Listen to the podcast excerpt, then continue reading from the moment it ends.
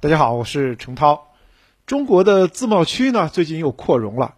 九月二十一日，北京、湖南、安徽正式入列。那么，中国的自贸区已遍及二十一个省市自治区，内地呢只剩十个省没有自贸区的帽子了。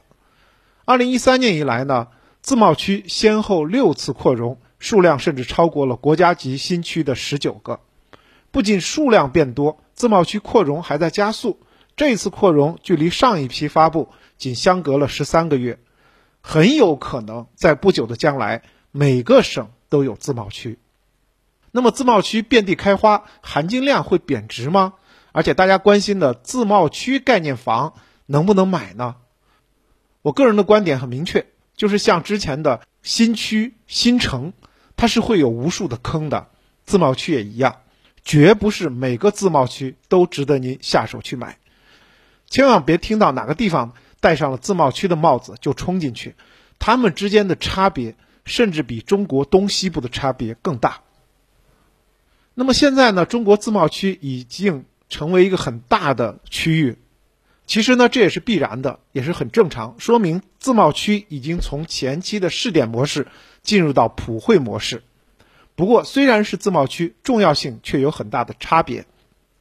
其实就像第一批经济特区有四个，而发展程度却天差地别。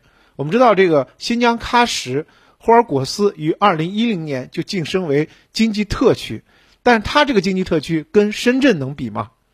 大家再回想一下国家级的新区，早在二零一二年，兰州就成为中国第五个、西部第二个，甚至比成都都早。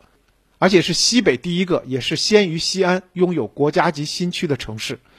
但是八年过去了，成都、西安依然是在兰州的前面排着，遥不可及。兰州新区依然还是冷冷清清。自贸区的阵营也是一样，会出现内部的分化，未来大概率还是会呈现三加二的领跑格局。首先领跑的是北京，北京呢是最让人意外的新晋领头羊。九月四日，最高层呢在二零二零年中国国际服务贸易交易会全球贸易峰会上就表示说，让北京在改革开放四十多年第一次站到对外开放的第一线。那么这个表态十七天之后呢，北京自贸区就横空出世，创自贸区诞生最快纪录，把北京推到舞台的中心。其实本身是有点反常规的，因为过去呢，北京的定义是大国心脏。几乎不参与经济改革开放试点。那么众所周知，北京这几年还一直都是在做减法，定位呢仅仅保留中国的政治中心、文化中心、国际交往中心和科技创新中心。而北京自贸区总体方案当中，金融被提及三十二次，主攻方向由此可见。另外呢，科技、数字经济也是关键词。北京呢聚集了四千多家地区总部和研发中心。风险投资累计金额在全球仅次于硅谷。二零一九年数字经济增长值占北京全市 GDP 比重超过百分之五十，也是居全国首位的。同时，上海的重要性也不会被削弱。在北京列入自贸区同一天，总理在视察上海自贸区时表示，上海自贸区建设呢全国起步最早，年年都有很大的进步，是全国的杠杆。那我在前年的西安世博会第一场论坛上，我也是跟上海自贸区的相关领导呢做了一个访谈，他们的经验一直都是向全国来推广的，而上海自贸区新成立的临港新片区也是正在起飞的状态，国家层面全力支持上海自贸区更大力度的改革，这一点是毫无疑问的。像北京自贸区方案中提到了建设全球财富管理中心。相比之下，上海在金融领域改革开放的步伐就更大。今年六月，央行释放出上海会在人民币可自由兑换以及资本项目可兑换方面先行先试。那么，货币能否自由兑换是货币国际化最重要的一个标识。中央明显希望上海以此为支点，加速推动人民币走向海外。除了金融之外，上海自贸区还有一个王牌，就是航运。那么，临港新片区纳入上海自贸区的范围，就是为了夯实上海航运中心的地位，明显是要跟新加坡、香港来争亚洲航运中心的地位。一句话，就是航运和物流自由化已经无限逼近新加坡和香港。能跟上海、北京三足鼎立的，其实现在只有广东。广东所在的粤港澳大湾区制度有别，很难实现类似于京津冀和长三角那样的自贸区不留空白。但是另外一方面呢，港澳本身就是贸易高度自由的区域，实际开放程度高于内地自贸区。在这个意义上呢，粤港澳自贸区的贸易自由度更高。广东能和北京、上海自贸区并驾齐驱，并不是因为倾斜政策的排他性，而是改革开放以来人家市场自有的经济多年的繁荣所赋予他们的活力。某种程度上，粤港澳大湾区的崛起。从开始就是高度外向性，其实是有相当浓厚的自贸区基因的。值得注意的是，内地绝大部分自贸区入选片区，都遵循一大带两小的原则，就是一个省会带两个他们省内的城市。这方面呢，广东自贸区优势就非常的明显了，它可不是带两个，还充分兼顾了珠江两岸的协调发展，绝对是全国自贸区中最具潜力的冠军型选手。那么，北京、上海、广东三大自贸区，其实对应的就是中国三大顶级城市群、城市朋友圈。如果说这是毫无争议、众望所归的前三甲，那么另外两个自贸区也值得大家玩味。扩容的浙江自贸区不仅有杭州、宁波、舟山，连义乌也加了进来，是浙江中欧班列的起点。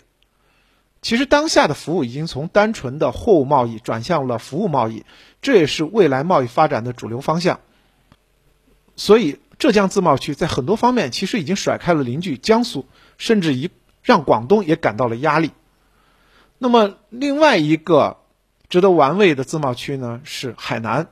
除了是面积最大的自贸区呢，海南自贸区呢将发力于零关税、低关税和封关运作。比起经济增长极，海南的最大价值是为国家探索经济禁区，在全球贸易体系面临重构的当下，在为中国寻求制度上的突破。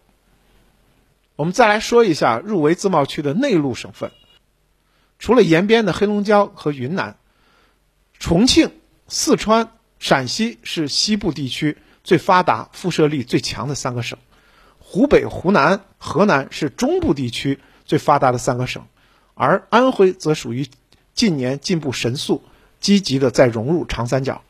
从这个角度来看，最高层对自贸区的批复，并未是遍撒胡椒面、搞平均主义，反而充分考虑到了各地经济的基本面和辐射能力。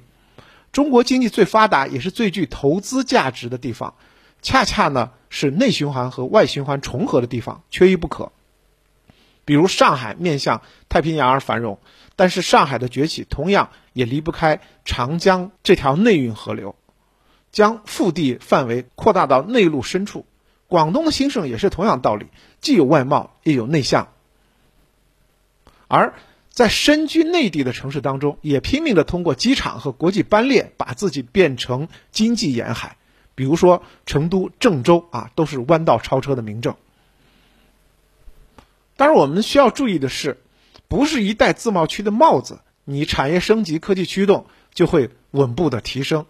像河南开封、辽宁营口，甚至福建省的省会福州，在入选了国家自贸区之后，投资价值并没有充分的在塑。自贸区遍地开花，其实评价的含金量离不开产业和人口这两个项目。一是看所在的城市经济人口基本面，二是看这个自贸区是否和城市产业人口导入形成叠加。从短期来看呢，自贸区挂牌可能会对当地的楼市产生挂牌效应，但是从长期来讲的话，很多城市自贸区楼市成交量和房价其实还要归于它自身的发展。如果一个城市最终在资源争夺战中败北出局，那么它就算是自贸区带来的光环。也没有什么实际的价值，所以归根到底一句话，自贸区呢只是一个概念加持，不可能包打天下。是否值得投资，还要看有没有实实在在的朝阳产业落地开花。